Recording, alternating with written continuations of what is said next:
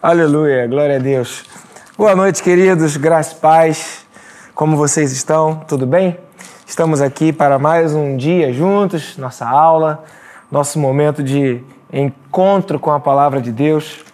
É, tem sido um, um, tempo precioso. Eu espero que você esteja é, gostando, né, curtindo esse acesso à palavra de Deus. Hoje eu estou aqui com uma equipe de peso. Eu estou com a menina dos 15 segundos e o filho de Francisco, né? Ou a Luísa e o Júlio. e lá na retaguarda está o Lucinho, né? Agora, como a, a verdadeira mordomia, é, um distanciamento seguro, né? Deixando aqui os, os grandes Júlio e Luísa é, à vontade para pilotar esse barco. Amém? Meu nome é Ângelo Marconi, para quem não conhece, quem assistirá esse vídeo depois. Eu faço parte do Ministério Palavra da Verdade, como você está acessando o canal. Se você ainda não é inscrito, por favor, inscreva-se. Precisamos da sua inscrição. E deixe o seu like. Amém? Vamos orar? Vamos orar? Luísa, quem está com a gente hoje aí, já agora, logo no início? Quem você identifica que está aqui com a gente na, nós, logo no início? Vamos nós lá. temos já o pastor Lúcio pastor com a Lúcio. gente, ah. sempre presente. Marise. Hum. Você me pegou desprevenido. Peguei, é assim, pegou. meio que de propósito. Você foi é. rápido. Ó, Mônica. Mônica Standback. Standback. Eu sempre li tabaca. Não, é Standback. Alberto. É mais chique, é mais alemão, é entendeu? É verdade, é verdade. Tem que falar com a boca cheia assim, ó. Standback. Entendeu? Alberto. Balboa. Flávio. Uh, Valdeir Isso. Castelhano. Isso. Espanhol. É o pai da Karen. Hum. Hum. O Ângelo aqui comentou também. Sou eu. É. Noêmia. Raquel Macena, Isso. Edevaldo Cabral, Patrícia Gomes, Elvira, ah. Carmen Lúcia, Leila e Ana Arlete. Muito bem. Registrando aqui que hoje é aniversário da querida esposa do Israel. Tia Raquel. Tia Raquel Macema. Parabéns, parabéns. tia Raquel. Deus abençoe você também. É aniversário do Márcio Malta, ok? Que Deus abençoe você, Raquel. Que Deus possa. Você está aqui com a gente, né? Que Deus abençoe você e te traga o ensinamento da palavra nessa noite. Amém, queridos? Amém. Se você está online aí, dê seus parabéns para Raquel. Vamos orar e vamos consagrar esse tempo a Deus antes de começarmos o estudo de hoje. Nosso estudo de hoje será com base no livro de Romanos. O título é Debaixo da Graça, com é, um fundamento de um livro do F.F. Bruce, que nós temos usado como uma referência inicial do nosso estudo, e algumas outras referências bibliográficas, mas a nossa maior é, fonte sempre foi e sempre será a Bíblia Sagrada. E hoje falaremos sobre o capítulo 2 de Romanos. Amém? Vamos orar? Luísa, você pode orar consagrando esse tempo ao Senhor e pedindo a Deus que fale aos nossos corações e que faça, assim, vale a pena dedicar esse tempo, esse momento agora para estarmos debruçados na palavra. Que Deus nos ajude para que vale a pena. Amém? Amém. Senhor Jesus, obrigada, Senhor, por esse momento. Amém, nós te agradecemos, Senhor, por mais uma aula debaixo da graça. Senhor, Amém. nós pedimos para que possamos entender, compreender, Senhor, e aprender, e aprender, Senhor, mais sobre a tua palavra, Senhor, e possamos que essa palavra possa encontrar um lugar no nosso coração, Amém, uma terra fértil, Senhor, que possa se prosperar, Senhor, que possa frutificar essa palavra nos nossos corações, Deus. Amém, meu Deus. Nós pedimos, Senhor, que a tua presença esteja aqui e com todos aqueles que verão esse vídeo no futuro e que estão vendo conosco agora ao vivo, Senhor. Abençoe essa aula em nome santo de Jesus.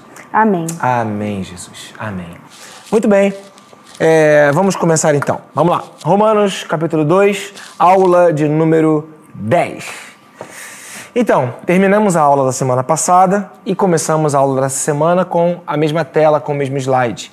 É, o texto de Romanos, capítulo 2, ele foi escrito, e isso é bem claro, para um grupo de pessoas ou para um tipo de gente que por algum motivo se sentia melhor, se achava melhor, se achava superior. Claro, um motivo equivocado, um motivo não real, um motivo não fundamentado na, no, no que era de fato, mas um motivo fundamentado num pensamento equivocado que tinham a seu próprio respeito. apóstolo Paulo então escreve para a igreja de Roma.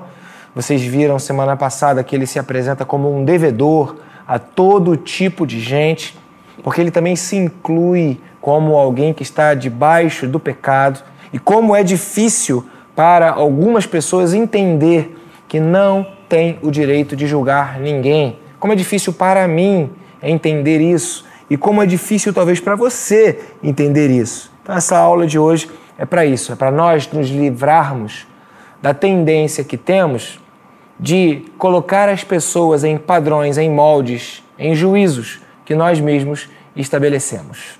Amém? Então vamos lá. Começamos com o objetivo desse capítulo 2, que eu acho que só vai ser revelado lá no capítulo 10, verso 12. Lá no capítulo 10, verso 12 de Romanos está escrito: Não há diferença entre judeus e gentios, pois o mesmo Senhor é Senhor de todos e abençoa ricamente a todos os que o invocam. Esse seria, sim, um objetivo é, de Romanos capítulo 2, citar sobre a importância da compreensão de que Deus é Deus para todos, de que Jesus morreu por todos, de que não há pessoas melhores ou piores, há pessoas, e de que então não há diferença entre estas pessoas diante de Deus. Há diferenças físicas, há diferenças emocionais, há diferenças culturais, há diferenças do status social ou financeiras, mas não há diferença das pessoas diante de Deus. Então, é, citar esse, esse, esse movimento espiritual de que é, é importante ninguém achar-se superior a ninguém, é um objetivo do capítulo 2, porque Paulo escreve para os santos que estão em Roma, para aqueles que foram chamados por Deus que estão em Roma. E os romanos, eles tinham na memória do povo judeu, eles tinham é, uma, uma certa. É, vamos dizer assim, o povo judeu tinha uma certa implicância, tinha uma, sofriam uma rejeição. É, os romanos, eles, é, na época do nascimento, na morte de Jesus, eles estavam ali é, fazendo o povo judeu cativo. Os romanos tinham esse império grande, então uma igreja em Roma era algo chocante. Era assim, tipo, não, não pode ser. É como é, é, o nosso amigo da baleia, qual é o nome dele? Jonas? Né? Ele fala: Não, não quero ir para esse lugar, não quero falar para esse povo, eles não merecem, eu não quero que eles se convertam. Então era mais ou menos assim. E havia uma série de coisas que afrontavam a santidade, afrontavam os valores é, é, do caráter de Deus. E aqueles que é, eram acostumados com um relacionamento com Deus, aqueles que viviam debaixo da, da lei de Moisés, aqueles que eram nascidos da descendência de Abraão, aqueles que até mesmo encontraram a Jesus Cristo, eles tinham dificuldade de entender que Jesus morreu por todos e que a salvação era para todos e que o Senhor era para ser Senhor de todos. Embora isso houvesse sido profetizado pelos profetas do Antigo Testamento ou da, dos textos da época dos, dos antepassados, o povo, à época em que Paulo escrevia a igreja de Roma, eles criavam uma certa implicância, uma certa rejeição. Talvez a gente pudesse fazer um paralelo com alguém que chega numa igreja hoje uma igreja estabelecida ou um crente que ainda está se desenvolvendo no seu relacionamento com Deus, buscando uma santidade, e existem aqueles mais antigos que acabam é, tratando de uma maneira pior, considerando pessoas inferiores, achando que não são crentes de verdade, fazendo juízos de que não, não cantam do jeito que tem que cantar, não oram do jeito que tem que orar, não vêm vestidos à igreja do jeito que tem, tem que vir vestidos e todas essas características de alguém que já estava ao receber alguém que está chegando, alguém que já está mais pronto, recebendo alguém que ainda está em processo. Então, é para esse tipo de, de, de, estrutura que Paulo está escrevendo, para aqueles que estão é, dentro desse contexto, já estão acostumados com é um relacionamento com Deus através da lei, e agora tem os romanos que se convertem. Então Paulo fala: Eu sou devedor a todos e não há diferença entre ninguém, porque o mesmo é o Senhor de todos. Ah, logo no início, em Romanos, capítulo 2, versículo 1, Paulo então vai falando: Portanto, uma, é, uma, é uma conclusão. Você que julga os outros é indesculpável, pois está condenando a si mesmo naquele que julga, visto que você que julga pratica as mesmas coisas. Paulo já, já joga assim, é uma informação meio que bombástica, dizendo: olha, vocês não têm direito de fazer julgamento das pessoas que vocês estão é, julgando porque vocês são iguaizinhos. Vocês não têm como dizer que alguém é pior do que vocês, porque vocês são tão piores quanto aqueles que vocês julgam. Vocês é, não podem é, criticar a prática é, que os outros estão fazendo, porque vocês também fazem práticas que são passíveis de julgamento. Ou seja, Paulo está dizendo o seguinte: não tem desculpa para você dizer para o outro que ele é inferior, para você dizer para o outro que ele está errado, para você culpar o outro por aquilo que ele está fazendo. Não tem desculpa. O que, que acontece é que você deve, né, é, de alguma maneira, entender-se igual, debaixo do mesmo Senhor. Então Paulo já começa dizendo isso em Romanos capítulo 2, versículo 1. Portanto, você que julga é indesculpável, não tem desculpa, não tem justificativa, não tem jeito né, de você é, se achar melhor. Isso logo no capítulo 2, na sequência é, do que nós falamos na semana passada. Continuando, é, quais são, vamos dizer assim, as características que acontecem com alguém que julga outras pessoas? Isso está em Romanos capítulo 2, na sequência, versos 2 e 3. Né?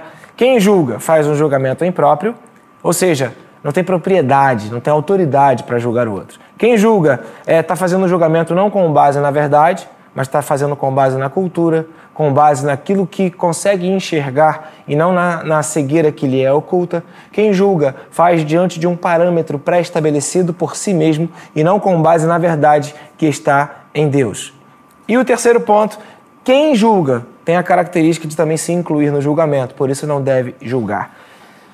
É difícil, quase que chega a ofender, mas não existe antiguidade como posto dentro do reino de Deus.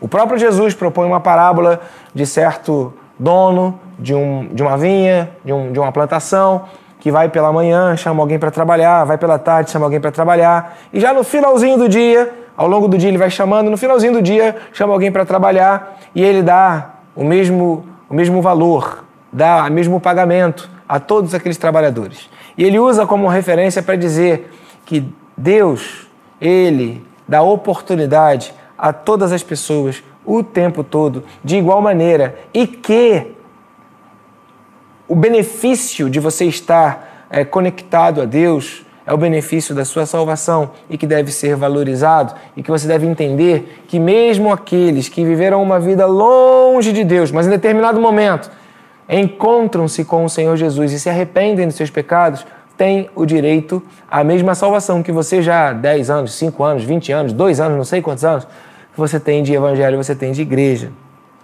Essa é uma dificuldade porque a gente é acostumado a valorizar aquilo que já está estabelecido. Então, a, a pessoa aceitou Jesus domingo e eu já estou aqui na igreja há 10 anos. Eu acho que eu tenho mais valor. Não, você tem mais conhecimento bíblico, talvez você tenha mais maturidade na fé. Mas diante de Deus, são é, pessoas exatamente iguais. E aquele que chegou agora, que ainda está no desenvolvimento da sua fé, não deve receber juízo ou ser julgado por aquele que já tem uma maturidade. Aliás, quem tem maturidade não julga.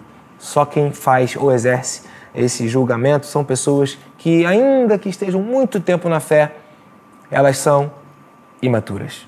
Então, Paulo está escrevendo, ele está falando para um, um tipo de gente, para os judeus, dizendo o seguinte: olha, vocês não devem ignorar que o Senhor é o Senhor de todos. Não devem ignorar que Jesus morreu por eles também. Não devem ignorar que eles são iguaizinhos a vocês. Vocês não são melhores do que eles. Vocês são iguais. Né? E é exatamente isso que está sendo colocado. Então, a primeira coisa que a gente vê aqui, logo no início de Romanos capítulo 2, onde nós somos colocados contra a parede, dentro desse contexto da do, da indesculpabilidade. Eu não sei se essa palavra existe, fiz agora. Somos indesculpáveis quando a gente julga. É porque o nosso julgamento ele é produzido na parcialidade. Romanos, capítulo 2, versículo 11, diz assim: é, Em Deus não há parcialidade. E em nós? Em nós há parcialidade. Nós somos pessoas parciais. Então, um dos problemas de se fazer juízo sobre outras pessoas é que é, nós somos parciais, está na questão da parcialidade. Aí, se eu fui no dicionário, olhei lá, o que é parcialidade? Ah, parcialidade é uma preferência injusta. É um bando, é uma facção. Aí eu falei, poxa, preferência injusta? Se eu tiver que preferir, eu vou preferir a minha família, a minha esposa, a minha filha. Eu vou preferir as pessoas que eu tenho convívio. Então, o meu senso de justiça é parcial, porque vai de acordo com as minhas preferências. Mas temos um Deus que é Pai de todos e é Senhor de todos e nos criou a todos e deseja que todos sejam salvos. Logo, eu não posso estabelecer que a referência certa, correta, é a minha, porque eu estaria valorizando é, quem eu sou e os meus. Por isso, bando, por isso, facção. Ou seja, é, a gente precisa entender que não tem vantagem, que não tem é, nenhum tipo de, de, de é, superioridade por conhecermos a Jesus antes daqueles que ainda não conhecem a Jesus ou daqueles que entraram no reconhecimento de Jesus mais recentemente. Por isso que Paulo chama os, os, os romanos, ou a igreja de Roma, de santos. E ele já começa no capítulo 1 falando de uma série de práticas que não convém. Porque uma coisa é você julgar uma pessoa e dizer que ela é inferior pelo que ela faz. A outra coisa é você dizer: olha, a Bíblia diz para você não fazer isso. São coisas distintas. Poucas pessoas conseguem entender isso né? ou separar o pecado do pecador. Poucas pessoas conseguem separar a opinião da capacidade da convivência. E é sobre esse assunto que Paulo está falando logo no início de Romanos. Ele está dizendo: olha, não tem vantagem, nós somos parciais. E para que Paulo não acusasse ninguém, ele usa uma, uma, uma imagem, uma figura. É o que o autor F.F. Bruce ele, é, ele explica que é uma figura chamada diatribe. Procura no seu dicionário no Google o que é diatribe. Eu confesso, eu nunca tinha ouvido falar dessa palavra. É impressionante como tem palavra, né, irmãos? Como tem expressões, palavras, diatribe, né?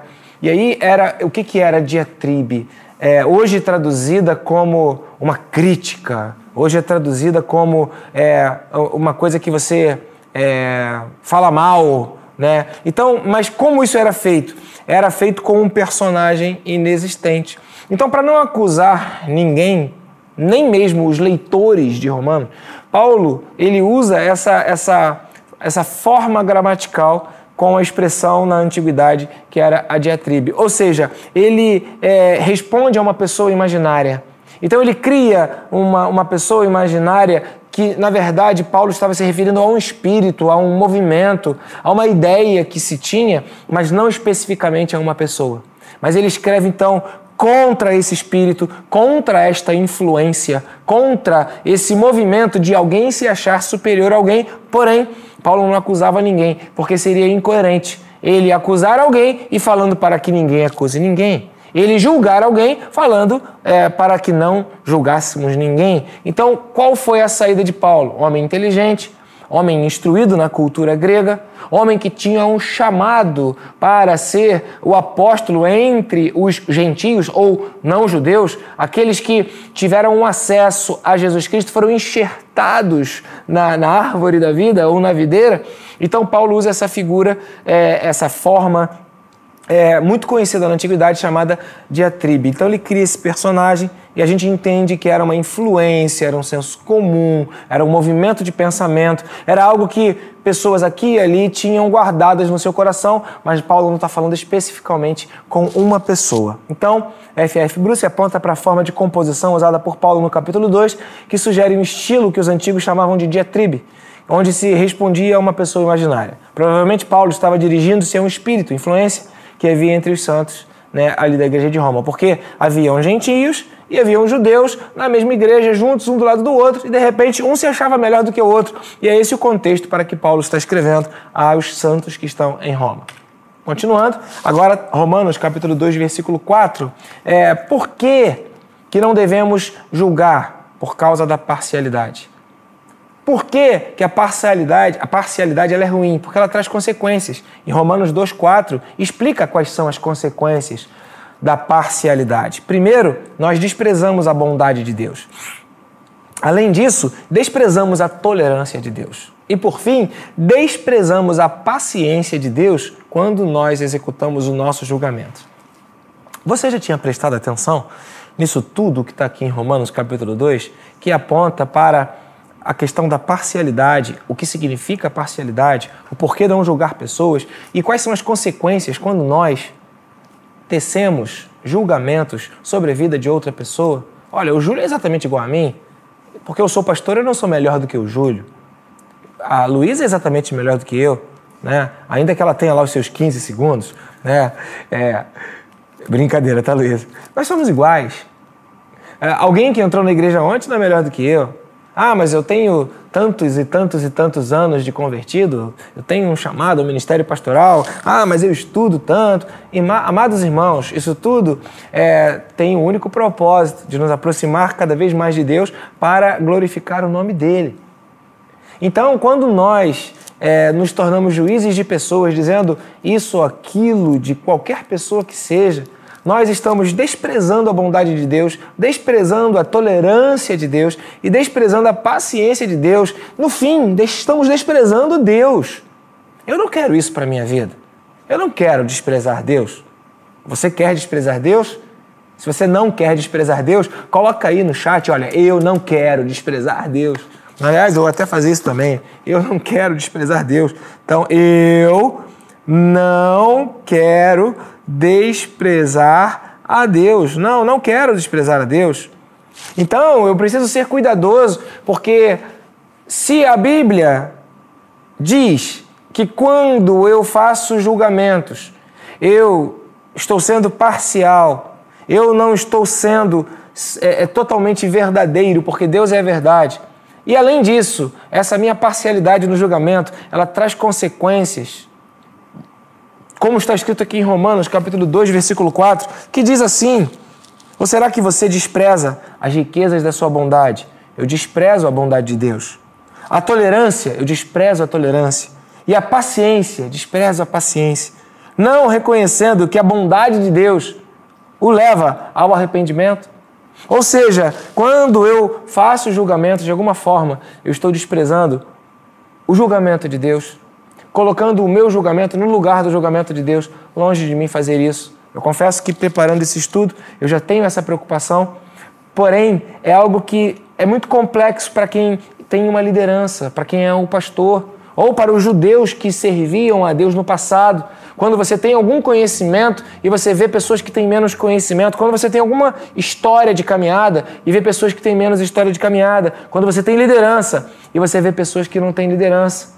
E parece que Paulo está falando agora também para um, um tipo de gente mais específico, talvez para os líderes, talvez para aqueles que detêm alguma autoridade dentro do contexto ali do conhecimento da palavra de Deus. E ele continua né, é, sobre esse tema.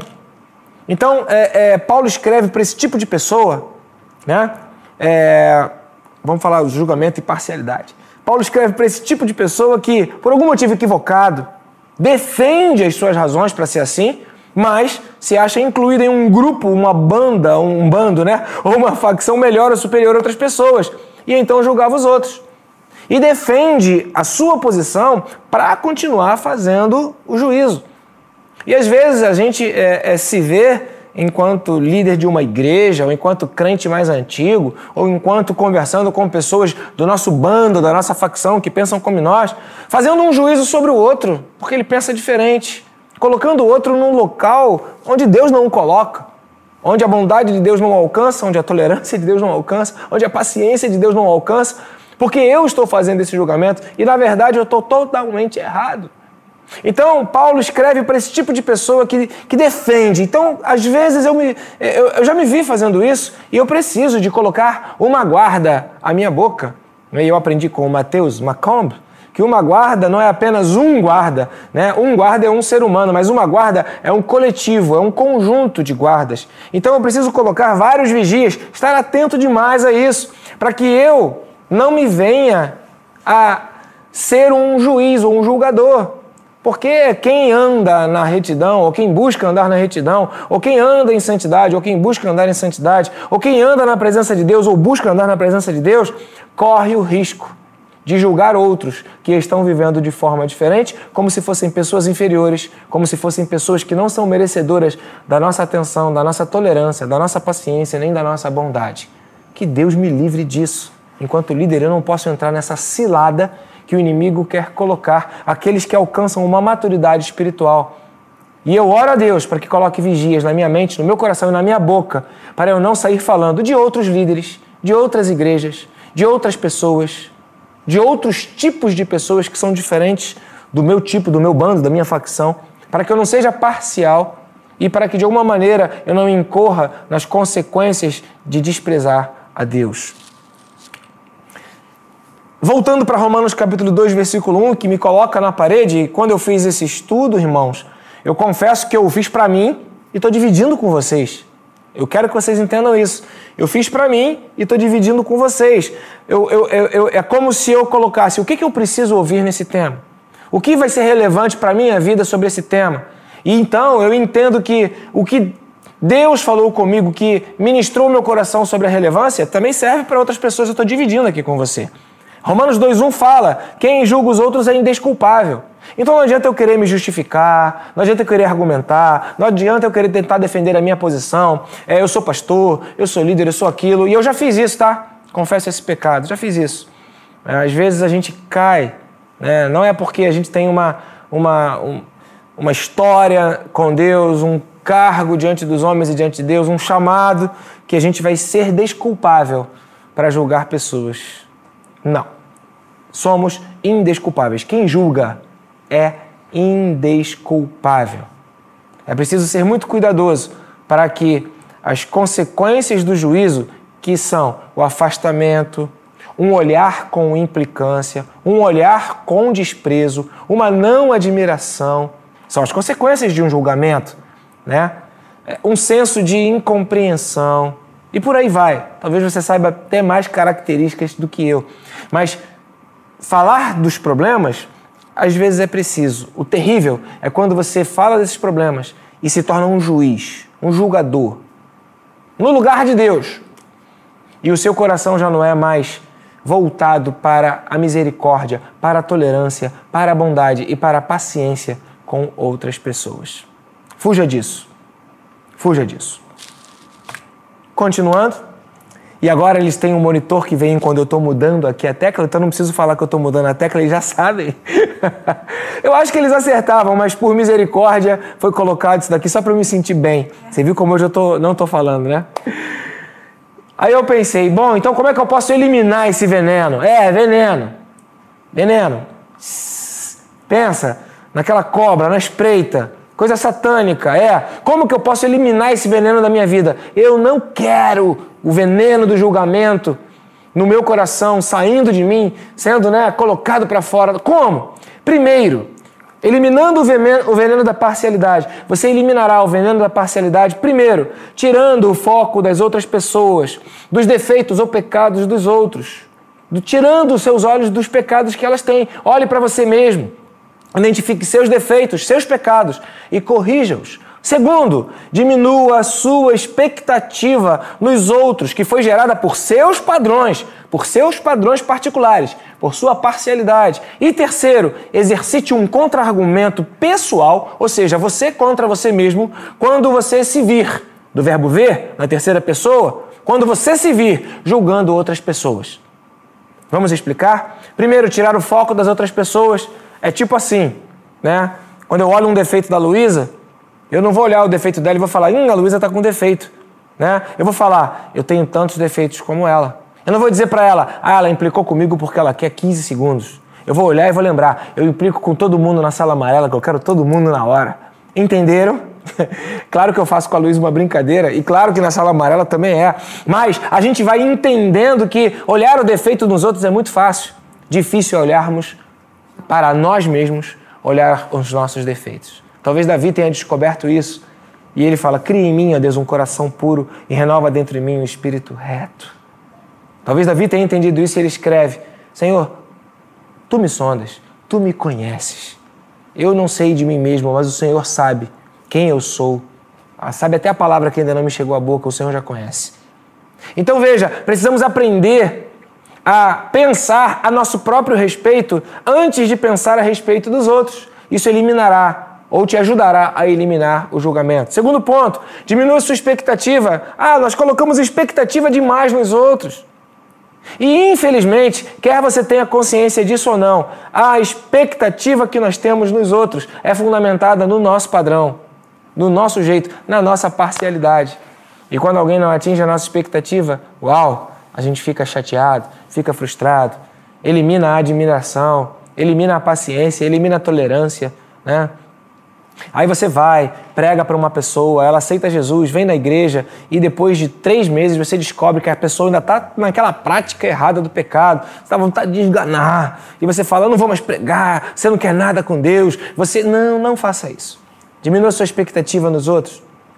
Essa expectativa ela foi gerada nos padrões que você tem, do que você entende ser urgente importante e o padrão de excelência que você estabeleceu. Deixa Deus ser Deus na vida de outra pessoa. Diminua a expectativa nos homens, coloca a sua expectativa em Deus. Você já deve ter ouvido falar isso. Mas talvez o que você também ouviu falar e não colocou em prática é que nossos frutos dão visibilidade àquilo que somos. Nós nos conheceremos pelos frutos.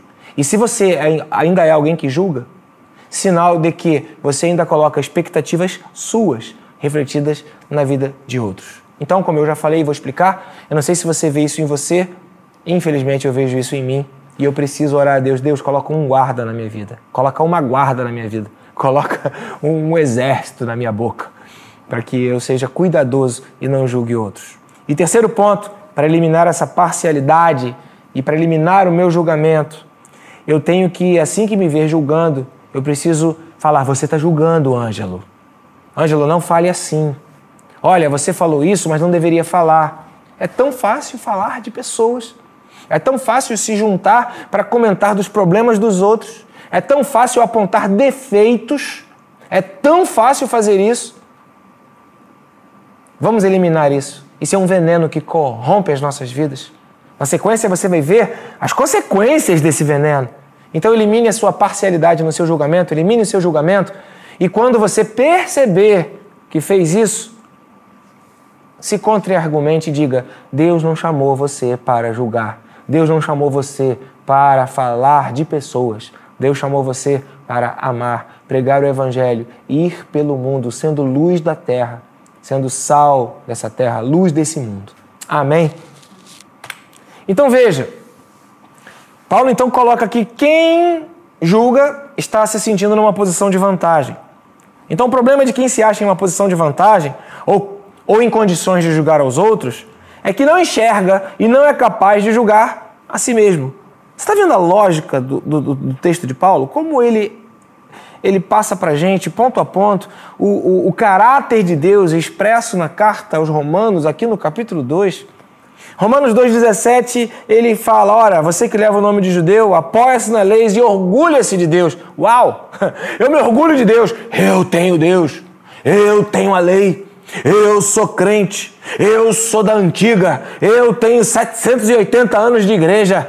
É, né? eu já li a Bíblia toda três vezes. Eu não fumo, não mato, não roubo, não adultero. Eu sou perfeito, eu sou santo, eu sou pastor, sou presbítero, sou diácono, sou missionário, sou bispo, sou apóstolo. Eu sou, eu sou o que sou, eu sou. Né?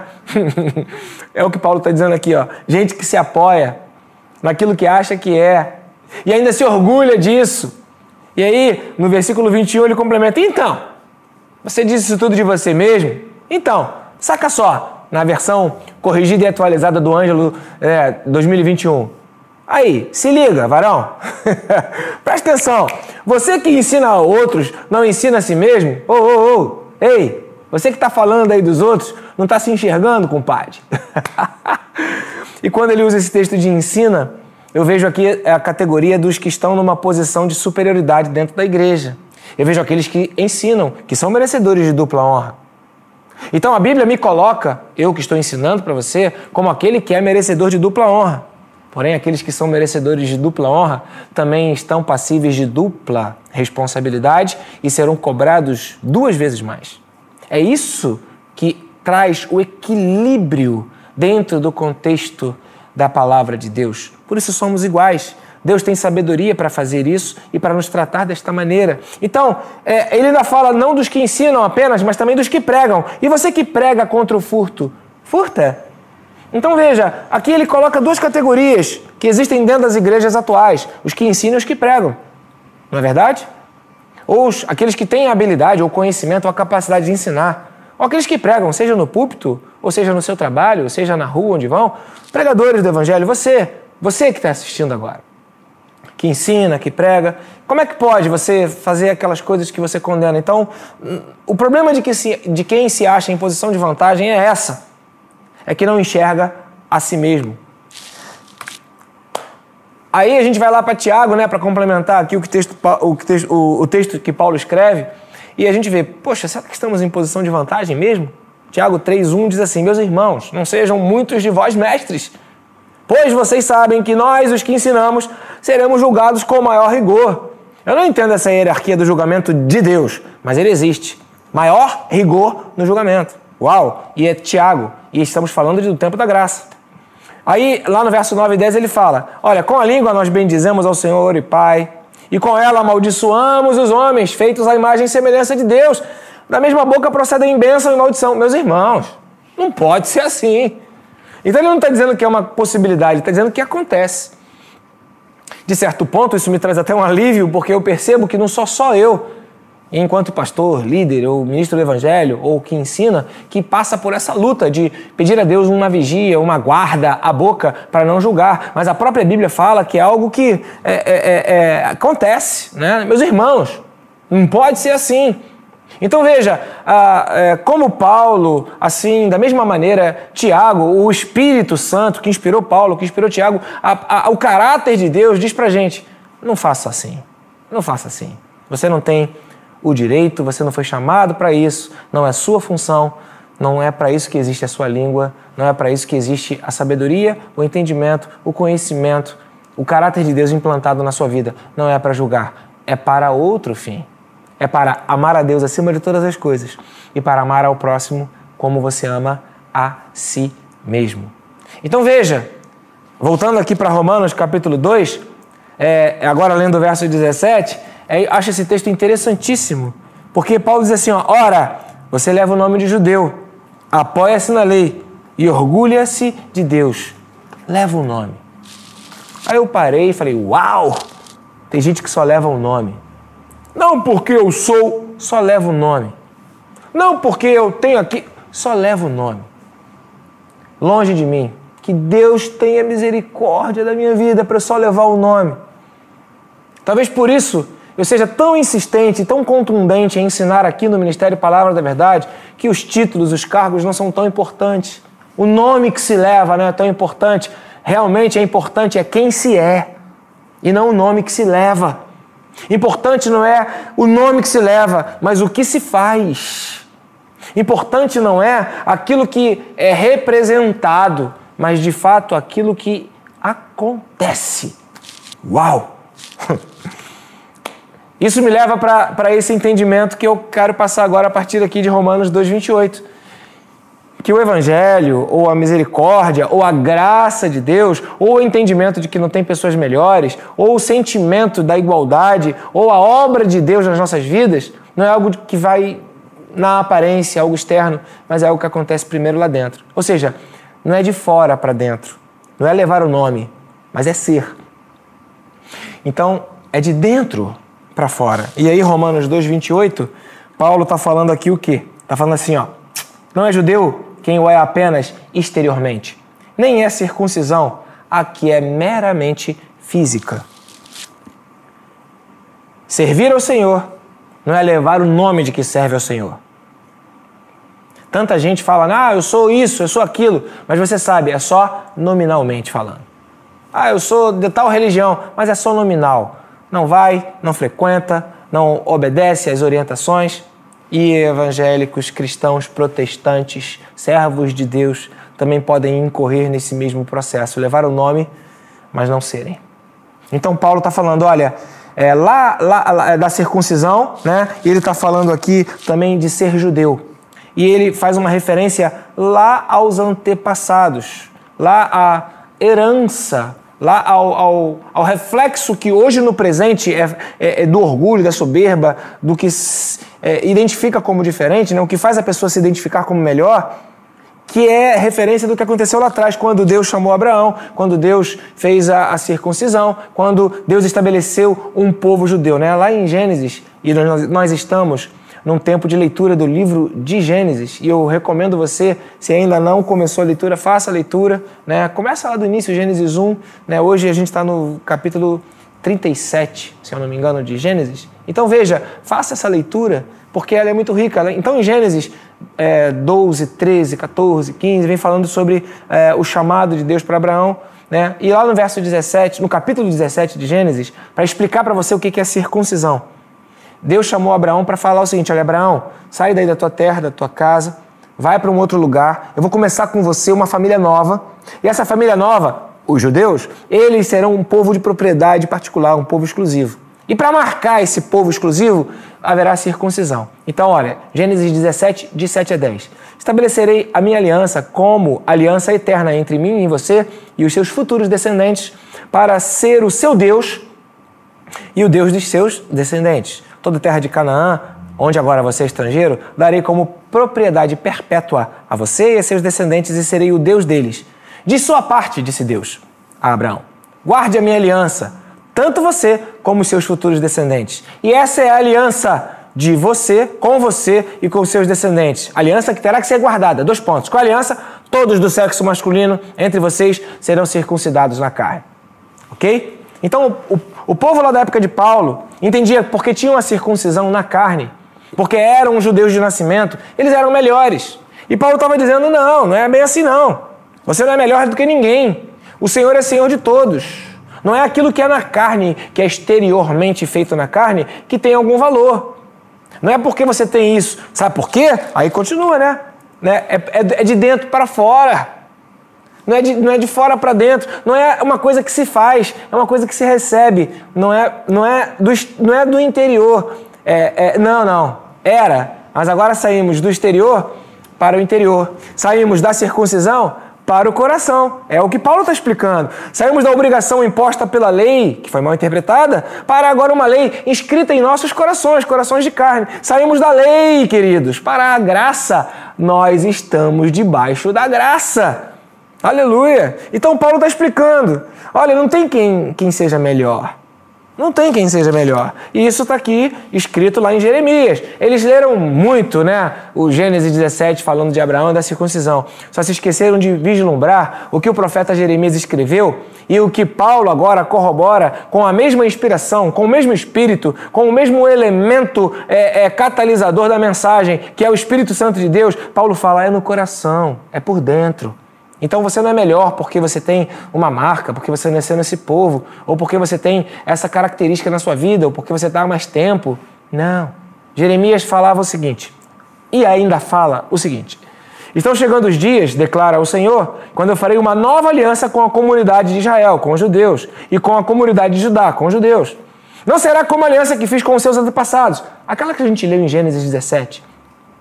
Quando os tomei pela mão para tirá-los do Egito, porque eles quebraram a minha aliança, apesar de eu ser o Senhor deles, diz o Senhor. Então, esta é a aliança que farei com a comunidade de Israel depois daqueles dias, declara o Senhor. Dois pontos. Qual é a aliança que vai substituir aquela da circuncisão? Porém, a minha lei no íntimo deles. Não é na mente, não é decorando, não é falando, não é de fora, é de dentro. Porém, a minha lei no íntimo deles, e a escreverei nos seus corações. Serei o Deus deles, e eles serão o meu povo. Então, Paulo, ele fala sobre algo profundo demais, que agora a lei de Deus, ou ah, o conjunto de valores que nos fazem não errar o alvo, e se você ainda não aprendeu sobre o que é lei, eu recomendo você dar uma olhada nas aulas anteriores aqui do Debaixo da Graça. Então, esse caminho que nos leva a não errar o alvo, ele agora não é mais exterior, não é o que eu faça, porque deu, não, não deu em nada, não, não, ninguém alcançou. Então agora é algo de dentro. Por isso que Paulo fala de duas coisas impressionantes. Em Romanos capítulo 2, versículo 15, ele fala da nossa consciência. Pois mostram que as exigências da lei, falando daqueles que não eram judeus de nascimento, falando daqueles que não tinham a circuncisão da carne, mas que estavam cumprindo as exigências da lei, exatamente como Jeremias falou lá no capítulo 31.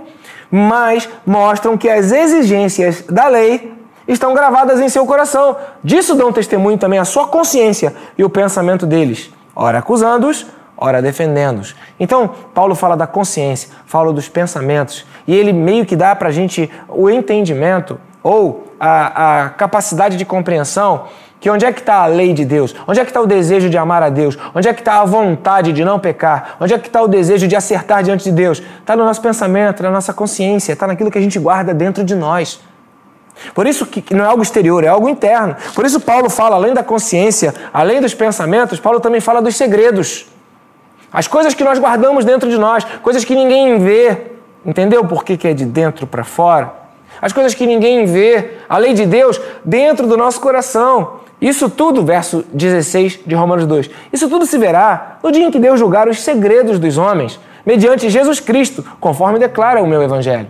Então, Paulo está falando que a consciência, os pensamentos e os segredos, o que está dentro, precisa estar conectado com Deus, e isso vai refletir no que está do lado de fora.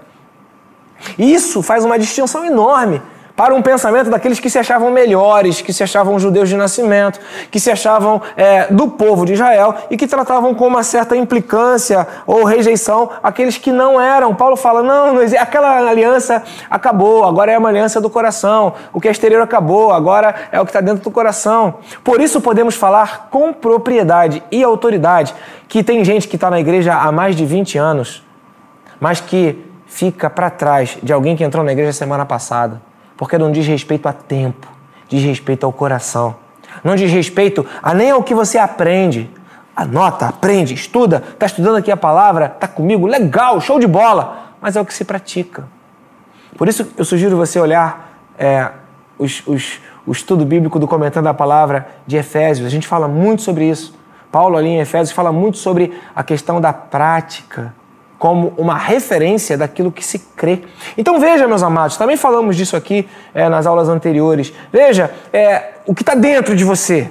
Se o que está dentro de você vem de Deus, você não vai achar que você é melhor do que ninguém. Pelo contrário, você vai se enxergar uma pessoa que depende de Deus, precisa de Deus. Ah, mas eu estou na igreja, eu estou notando tudo, eu tô, estou tô fazendo esse estudo com o senhor, pastor. Só que eu sou desse jeito, eu falo mal das pessoas, eu comento, eu vejo os defeitos, eu, eu, eu critico, eu, eu até trato com certo cuidado, porque não dá para ser amigo de gente assim, não dá para andar do lado de gente assim. A Bíblia até fala, né, que eu não devo andar do lado da roda dos escarnecedores. Escarnecedor! E a gente é danado para colocar rótulo na vida dos outros e é difícil demais se enxergar. Então veja, quando você tem o Espírito de Deus gritando dentro do seu coração, você será tolerante você será bondoso e você será paciente.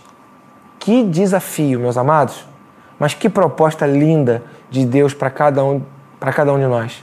Não levar em consideração nenhum valor pessoal que nós temos, não levar em consideração cargos, títulos, tempo de igreja, não levar em consideração a origem que temos ou o tempo de aliança que nós vivemos, mas levar em consideração aquilo que na prática está dentro do nosso coração e é refletido pela nossa boca e é refletido pela nossa vida. Posso ouvir um amém? Aleluia! Dá o teu amém aí se você concorda com isso. Então, conclusão, caminhando aqui para o final da nossa aula. Romanos capítulo 2. Ninguém tem o direito de julgar ninguém. Ninguém está em posição de vantagem sobre ninguém. E essa conclusão, ela já faz aqui um link com o capítulo 3 que veremos na semana que vem. Ninguém tem direito de julgar ninguém, ninguém tem posição de vantagem em ninguém. Por quê? Porque todos pecaram. Por isso eu falo, afirmo e enfatizo: a igreja é o lugar de quem não faz direito, faz para quem não merece que seja feito. Somos iguais, queridos. Não dá para você se colocar como um cliente esperando uma produção maravilhosa. Isso é irreal, não é verdadeiro. E não dá para uma igreja esperar que seus membros sejam perfeitinhos por causa do escândalo, meus amados irmãos. Nós precisamos vencer esses rótulos e trazer para dentro da igreja aquelas pessoas que o mundo rejeitou. Pessoas que estão no pecado, pessoas que estão no adultério, pessoas que estão fumando, bebendo, pessoas que estão transando, pessoas que estão com a família arruinada, mas pessoas que querem Deus. E precisamos ter paciência tolerância. E precisamos ter bondade com elas para deixar que elas se encontrem no caminho do Senhor Se você é alguém que está nesse jeito, eu convido você, venha para o Ministério Palavra da Verdade.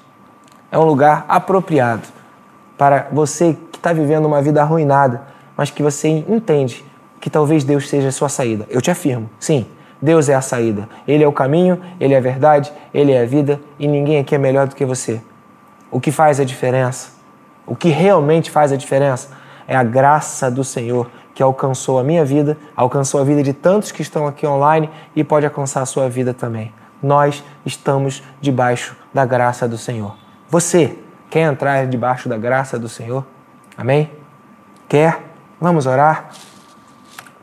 Pai querido, Deus de amor, muito obrigado por esse tempo que passamos aqui juntos. Ó Deus, estudando a tua palavra e trazendo ao nosso entendimento aquilo que o Senhor quer para as nossas vidas, para que nós não possamos agir do nosso próprio jeito, com a nossa própria razão, mas nós queremos, ó Deus, ser imitadores teus, imitadores de Cristo. Queremos, ó Deus, ter os sentimentos que Cristo teve. Então afasta de nós qualquer tipo de juízo, qualquer tipo de julgamento. Ó Deus, e conecta-nos com um arrependimento que nos leva a enxergar o quão falhos e pecadores que somos. E que esse sentimento ele nos torne mais tolerantes, pacientes e bondosos. Eu quero isso para a minha vida. E te peço que o Senhor também faça isso na vida de todos aqueles que estão dando um amém a essa oração. E eu oro em nome de Jesus. Amém, queridos? Amém? Glória a Deus, Luísa. Então é isso, né? Chegamos ao fim. Chegamos ao fim? Quem está com a gente aí, Luísa? Te peguei despreparada de novo? a Luísa agora vai dar uma olhada na quem está aqui com a gente. Né? Bom, vou ver os últimos comentários então. Isso, vamos lá. Temos aqui Ana Arlete. Ana Arlete. Raimunda. Sim. Noêmia. Marise. Edevaldo, Daniel Cabral. Uh, temos também o Felipe Torres, líder. A Kátia Gonçalves. Kátia Gonçalves? Não, o nome da Kátia não é Kátia, não. Ela gosta Magali. de ser chamada por Magali. é. Aliás, a gente tem uma série de nomes interessantes, né? Sim. Temos a irmã Maria, que é mãe de duas Cristinas.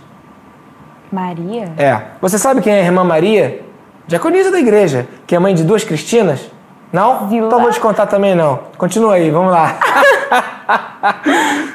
é Alberto, Cristina Mendes, Adriana Moraes, Elvira, Patrícia Gomes, Flávio, Luiz Carlos das Neves, o House, uh, Rosane Quilin e ah, tio Israel. Tio Israel, marido da tia Raquel. Da tia Raquel. Né? Por que tio, tia? É, não Uma sei. pessoa com esse tamanho que você tem não hoje. Sei. É. Eu, eu, inclusive, me controlo para não chamar todos aqui de tios e tias. é o jeitinho carinhoso de falar, É né? o jeitinho.